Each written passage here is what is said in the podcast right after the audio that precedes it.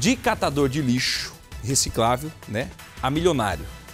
Essa foi a guinada que deu a vida, né, que o, que o seu Geraldo deu a vida. Geraldo Rufino, né? Hoje ele é um empresário de sucesso. Ele começou catando material em um aterro sanitário e foi aí que ele descobriu a grande oportunidade para os negócios na área de reciclagem. Hoje, ele arrecada 50 milhões ao ano. Como que ele fez? Era catador, agora virou empresário. Agora é milionário. Uma história que vale a pena você de casa acompanhar e prestar atenção. Vai! De catador de latinhas a empresário milionário.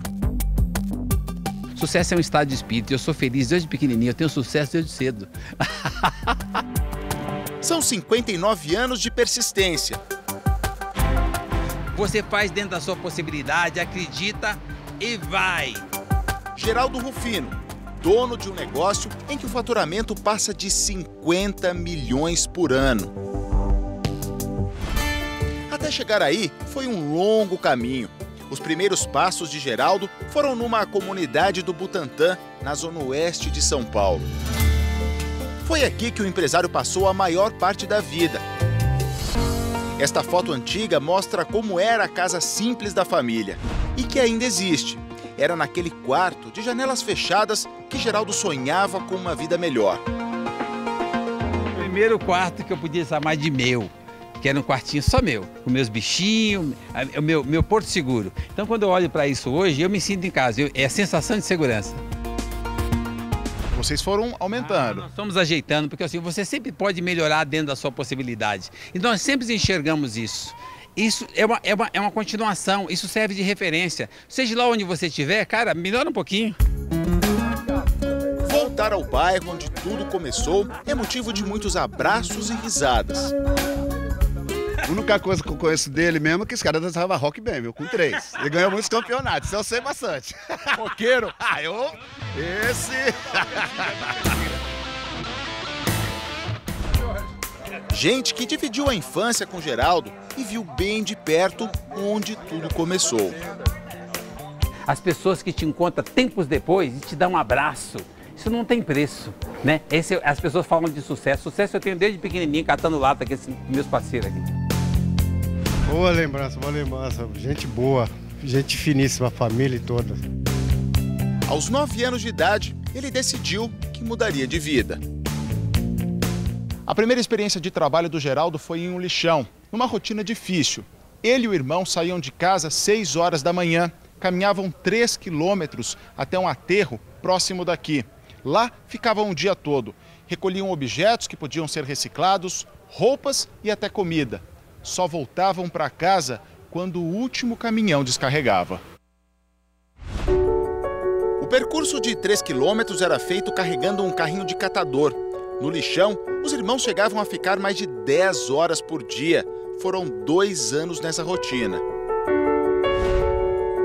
O caminho é o mesmo, mas tudo está muito diferente. 49 anos depois, Geraldo voltou ao local do antigo lixão surpreso e emocionado, viu que o espaço se transformou em um parque.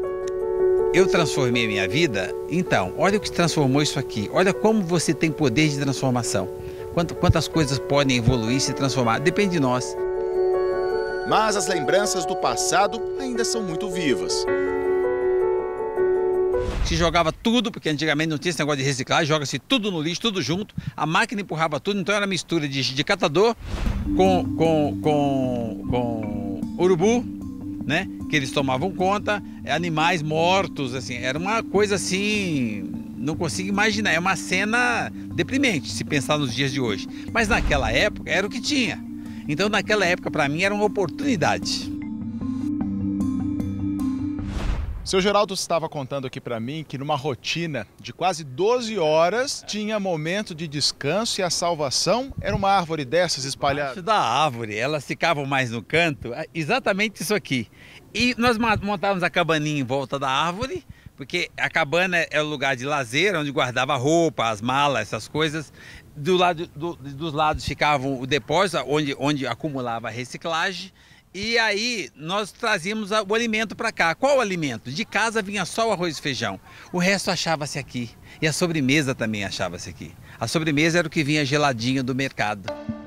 Depois de catar latinhas, ele e os irmãos se arriscaram em outros projetos.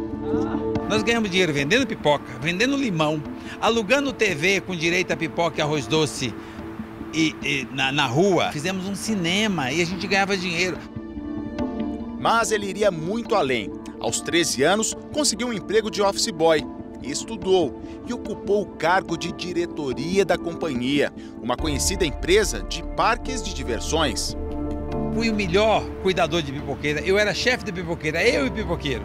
Cara, e eu fazia com a mesma paixão que eu catava latinha, eu cuidava da minha pipoca, do carrinho, como se fosse meu, porque ser empreendedor é isso, é você cuidar do que você tem, onde você está, não importa de quem é o CNPJ. É o jeito de pensar. Eu fui achando portas abertas e de lá eu fui até a diretoria. Na mesma época, ele e os irmãos investiram na compra de peruas para fazer frete. Depois compraram caminhões. Quando os negócios pareciam ir bem, o destino mudou o rumo das coisas. Um dia de manhã foi sair, tinha neblina, o primeiro parou, travou, os outros vinham atrás. Bateu tudo. Bateu, isso não foi um problema. Daí nós compramos um, vendemos o que deu e compramos um, um para começar de novo maior. Depois compramos o segundo e eles bateram de novo. E para manter a credibilidade, eu fui vender as peças para pagar o carnê. Ele percebeu que desmontar caminhões e vender as peças era um negócio rentável. E foi assim que construiu esta empresa. Aqui trabalham mais de 150 funcionários. Um caminhão é desmontado a cada duas horas e meia. O faturamento passa dos 50 milhões de reais por ano espaço para todo mundo vir, para todo mundo crescer. Hora que o mercado financeiro descobrir, vão investir dinheiro no nosso segmento e muita gente vai conseguir fazer muita coisa no mundo que precisa de reciclagem. Geraldo Rufino encontrou ainda uma outra vocação: despertar nas pessoas o otimismo e a perseverança. Virou palestrante e teve a história contada em um livro, em que ele é o catador de sonhos. Nas redes sociais, sempre aparece com mensagens de incentivo. Esses caras fazem parte do, dos 80% do Brasil que dá certo e que só depende de nós. Algumas gravadas da casa dele. Eu tiro um, um, minuto de reflexão. Reflexão sobre o que, que eu posso fazer pelo meu país, pelo meu próximo, pelos meus irmãos, pelas minhas pessoas, pela minha família, por mim mesmo. Aliás, uma bela casa. Mas este é um dos poucos assuntos que o deixam meio sem jeito. Sucesso a ponto de ter aviões, helicópteros, não, sucesso a ponto de ser feliz e ter uma família. Ter estabilidade e ser querido pelas pessoas. Sucesso a ponto de não sentir inseguro se me falta alguma coisa material. Casado, pai de três filhos e avô de cinco netos. Um homem que desde menino caminhou em busca da excelência no que fazia. Subiu, desceu degraus e chegou ao topo.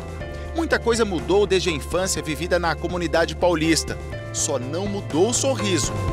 Este é o mesmo de sempre.